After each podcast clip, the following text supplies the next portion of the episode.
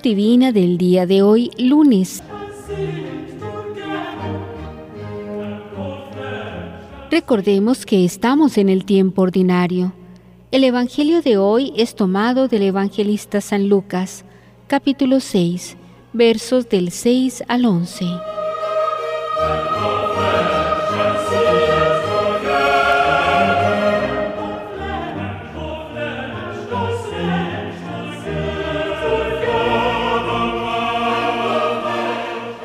Iniciemos este momento de reflexión con la oración.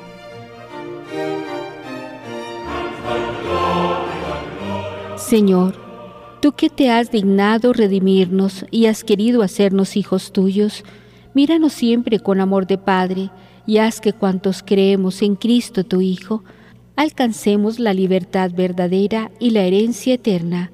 Por Cristo nuestro Señor. Amén.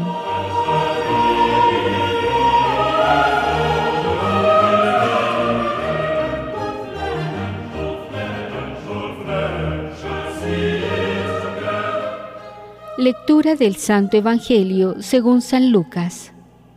Otro sábado entró Jesús en la sinagoga y se puso a enseñar. Había allí un hombre que tenía la mano derecha seca. Estaban al acecho los escribas y fariseos por si curaba en sábado para encontrar de qué acusarle. Pero él, conociendo sus pensamientos, dijo al hombre que tenía la mano seca, Levántate y ponte ahí en medio. Él se levantó y se puso allí. Entonces Jesús les dijo, Yo os pregunto si en sábado es lícito hacer el bien en vez de hacer el mal, salvar una vida en vez de destruirla. Y mirando a todos ellos, le dijo, Extiende tu mano. Él lo hizo y quedó restablecida su mano.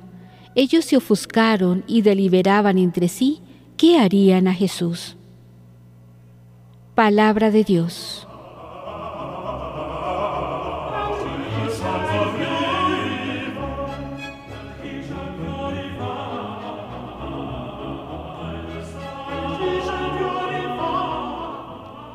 Reflexionemos.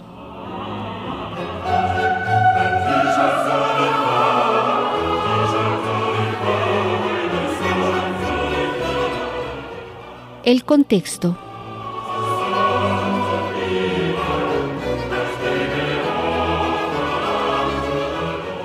Nuestro pasaje presenta a Jesús curando a un hombre que tenía una mano seca. A diferencia del contexto del capítulo 3, 4, en los que Jesús aparece solo, aquí Jesús aparece rodeado de sus discípulos y de las mujeres que lo acompañaban. En los primeros tramos de este camino encontrará el lector diversos modos de escuchar la palabra de Jesús por parte de los que lo siguen, que en definitiva podrían sintetizarse en dos experiencias que reclaman a su vez dos tipos de aproximación a Jesús. El de Pedro, y el del centurión. El primero encuentra a Jesús, que después de la pesca milagrosa lo invita a ser pescador de hombres, y cae después de rodillas ante Jesús. Aléjate de mí, Señor, que soy un hombre pecador. El segundo no tiene ninguna comunicación directa con Jesús. Ha oído hablar muy bien sobre Jesús y le envía intermediarios para pedirle la curación de su criado, que está muriendo pide algo no para sí, sino para una persona muy querida. La figura de Pedro representa la actitud del que sintiéndose pecador pone su obrar bajo el influjo de la palabra de Jesús. El centurión, mostrando su solicitud por el criado, aprende a escuchar a Dios. Pues bien, la curación del hombre que tiene una mano seca se coloca entre estas vías o actitudes que caracterizan la itinerancia de la vida de Jesús.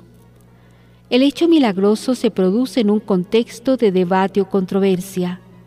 Las espigas arrancadas en sábado y una curación también en sábado, precisamente la mano seca.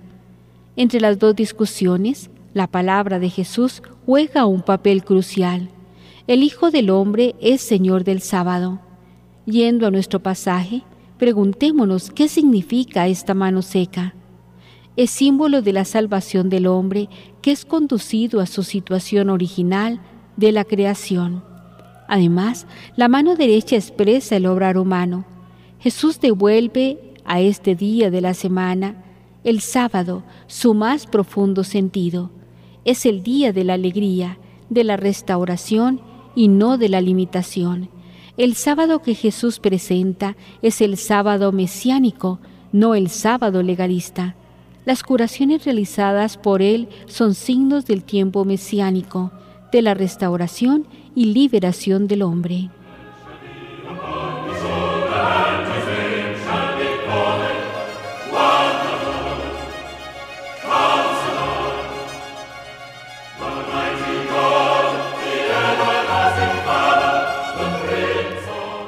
Dinámica del milagro.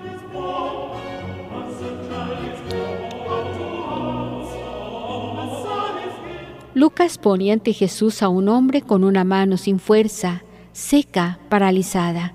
Nadie se interesa por pedir su curación y menos aún el directamente interesado. Pero la enfermedad no era solo un problema individual, sino que sus efectos repercuten en toda la comunidad. En nuestro relato, no emerge tanto el problema de la enfermedad, sino más bien su relación con el sábado.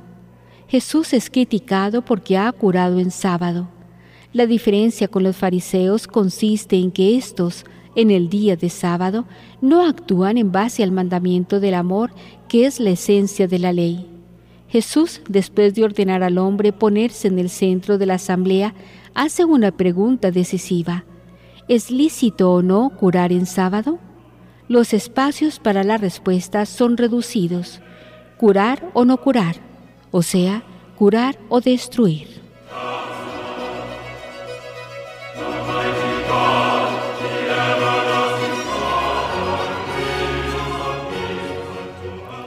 Imaginémonos la dificultad de los fariseos.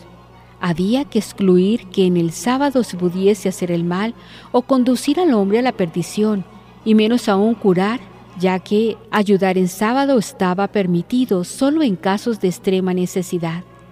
Los fariseos se sienten provocados, lo cual excita su agresividad. Aparece como evidente que la intención de Jesús al curar en sábado es procurar el bien del hombre, en primer lugar el que está enfermo. Esta motivación de amor nos invita a reflexionar sobre nuestro comportamiento y a fundamentarlo en el de Jesús que salva. Jesús no presta atención solo a la curación del enfermo, sino que está también interesado por los de sus adversarios. Curarlos de su torcida actitud al observar la ley observar el sábado sin reanimar al prójimo de sus enfermedades no está en conformidad con lo que Dios quiere. Para el evangelista, la función del sábado es hacer el bien, salvar como Jesús hace en su vida terrena.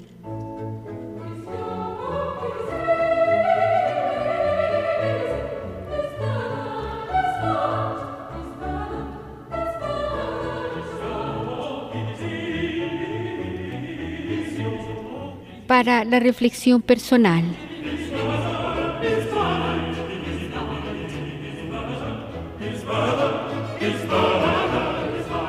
¿Te sientes surgido por las palabras de Jesús?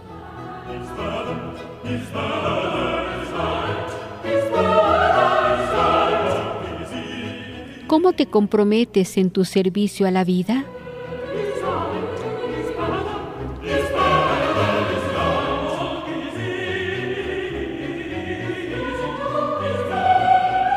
¿Sabes crear condiciones para que el otro viva mejor?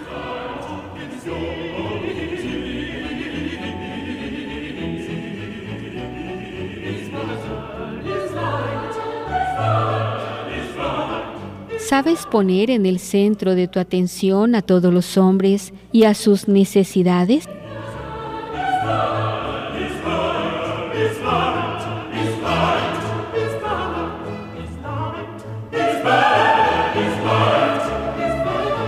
Concluyamos este momento de reflexión con la oración.